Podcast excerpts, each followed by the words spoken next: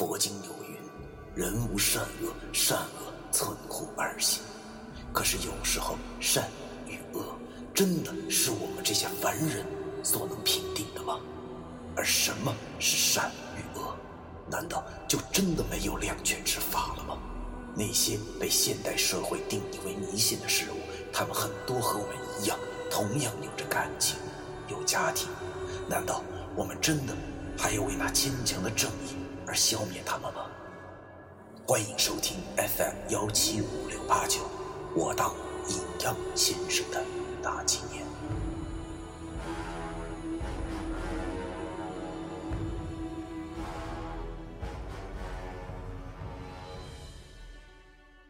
第二百七十一章惊变。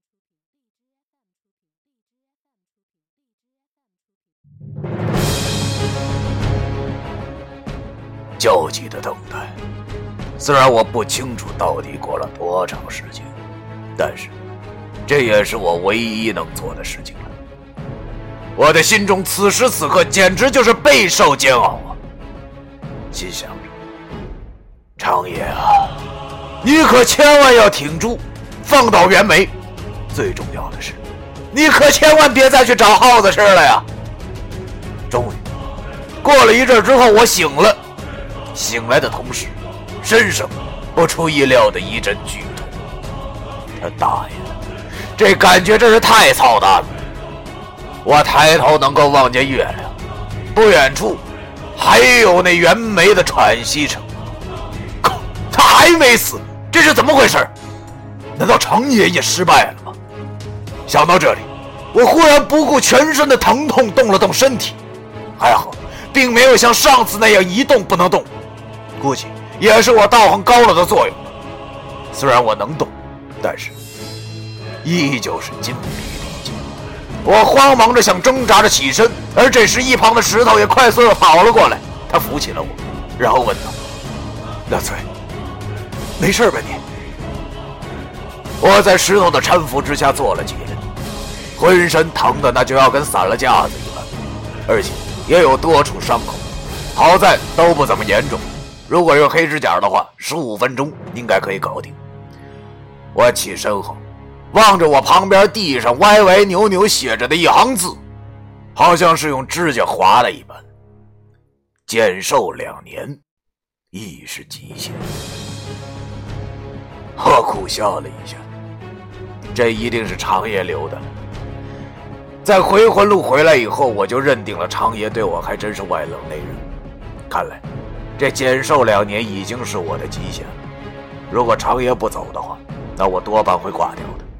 想到了这里，我的心中不由得又感激起这条老黑蛇来，真够仗义的了。于是我便对着石头摇了摇头，然后虚弱的说道：“我没事儿，没事儿。”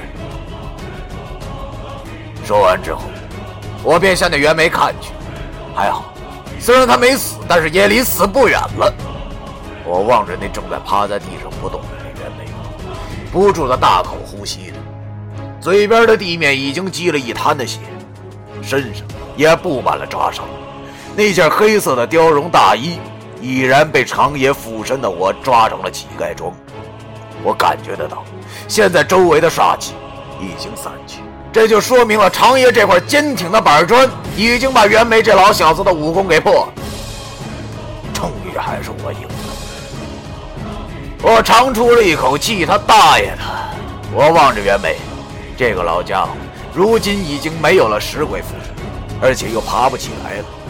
虽然我也动不了了，但是石头却依然无事，要杀死的简直就是易如反掌。想到这里，我便吃力的笑了笑。然后对着袁梅说道：“老家伙，怎么样？还是我赢了？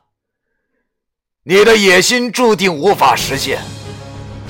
你想对抗这个社会，就注定要被社会所遗弃。现在你很后悔吧？啊？不过后悔已经晚了，你终究得到了报应。”只见那袁梅狠狠的望着他，现在每喘息一次，都很吃力，一张嘴又喷出了口血。以前那个高高在上、盛气凌人的先生命的风采已然不见，现在的他满脸煞白，在寒冷的江风中瑟瑟发抖，倒真是有一些英雄迟暮的感觉。但是，他似乎依旧不知悔改。只见他瞪着我，虽然痛苦，但是脸上却浮现了一抹阴险的笑容。只见他对我邪邪的笑着，然后说道。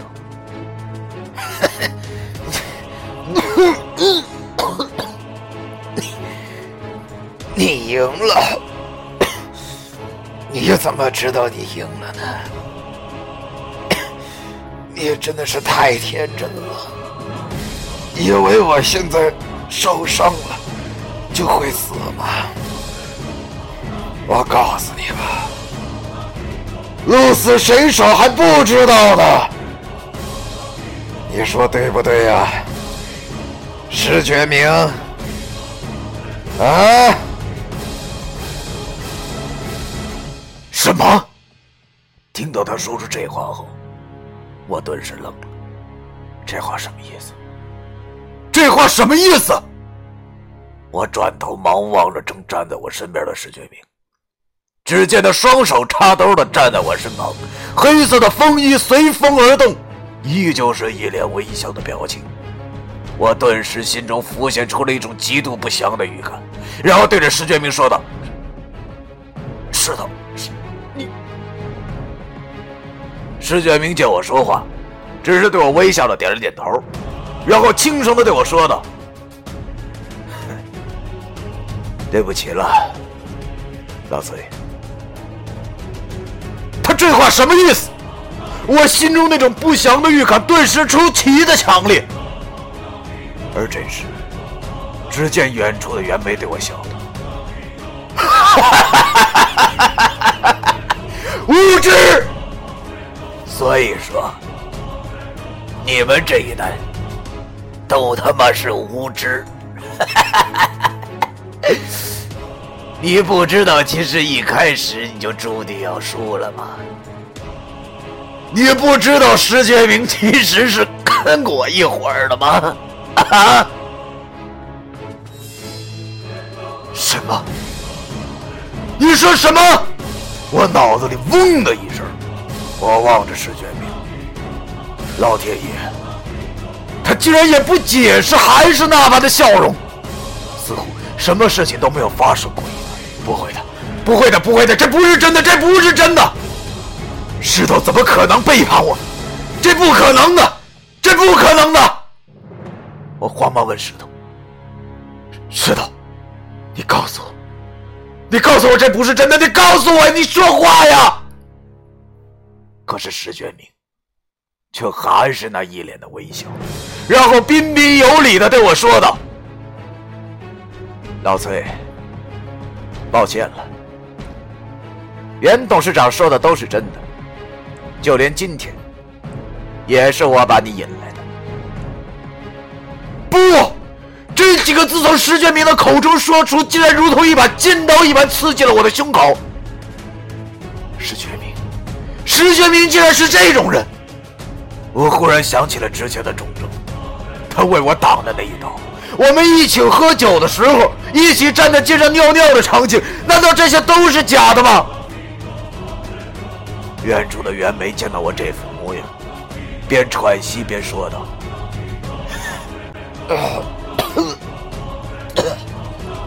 所以说，你根本不适合干这一行。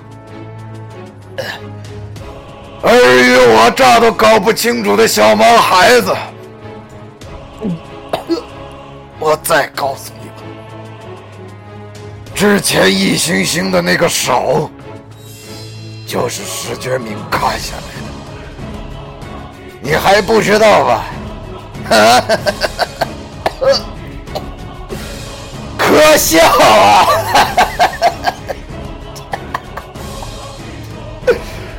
真是可笑啊！我望着石觉明，他微笑的点了点头，没否定。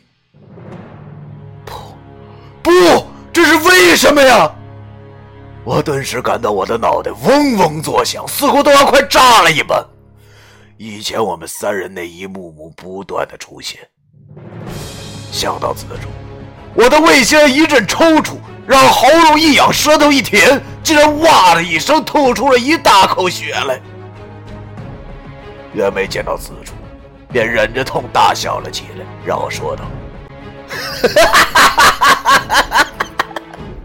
哎，所以说，你现在。”你现在能稍微理解一下我这种被人背叛的感觉了吧？不过已经太晚了。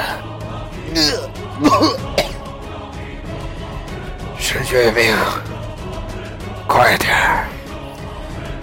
捡起那把荒朝剑，砍断他的手，然后带走。石觉明听袁梅这么一说，竟然微笑着点了点头。然后回答道：“是的，老板。”说吧，他便走到了那边，捡起了袁梅的那把假剑，然后慢慢的走到我的身边，捡起了我的那把真正的无形的黄朝剑。他把两剑合一，顿时合成了一把剑。然后他拎着那把剑，走到我的身前，摘掉了眼镜，随手一丢，丢到了江中。他还是那副笑容。只见他对我微笑着说道：“对不起了，老崔。”我呆呆的望着他。我终于明白了，原来人受到了太大的打击后，真的可以头脑一片空白。我坐在地上，身体已经没有了一丝的力气。我望着石觉明，我的好兄弟。你真的会对我动手吗？只见石觉明举起了黄朝剑，他虽然微笑着，但是眼中却是带着一股杀气。我嘴角还流着鲜血，只能呆呆地望着。正当我万念俱灰的时候，却发生了一件我想都想不到的事情。只见石觉明对着我轻声的喝道：“林林林！”同时。石觉明身上竟然爆发出了一种强大的气，这股气我也很熟悉，因为这分明就是老易的三顿大身呐！我心中顿时再次的遭受到了惊讶，这不是三清奇门中的招数吗？石觉明怎么可能会呢？只见石觉明身上爆发出了三顿大身的光芒之后，竟然一个箭步转身窜了出去。看来，惊讶的不只有我自己呀！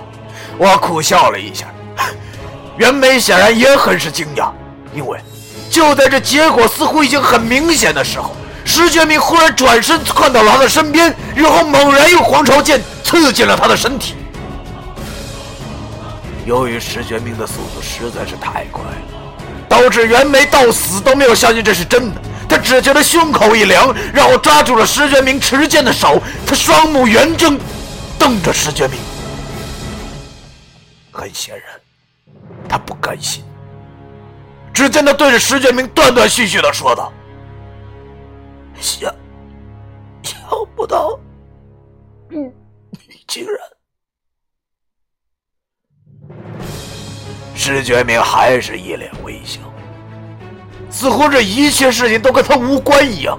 只见他笑着对袁梅说道：“对不起，老板，你该死。”说吧，他一脚踏在了袁梅的右胸口，然后猛然的抽出了黄朝剑。只见黄朝剑拔出了袁梅的身体后，他的伤口猛然扑出了一股鲜血。袁梅也就一脸不甘心的样子，倒在了地上。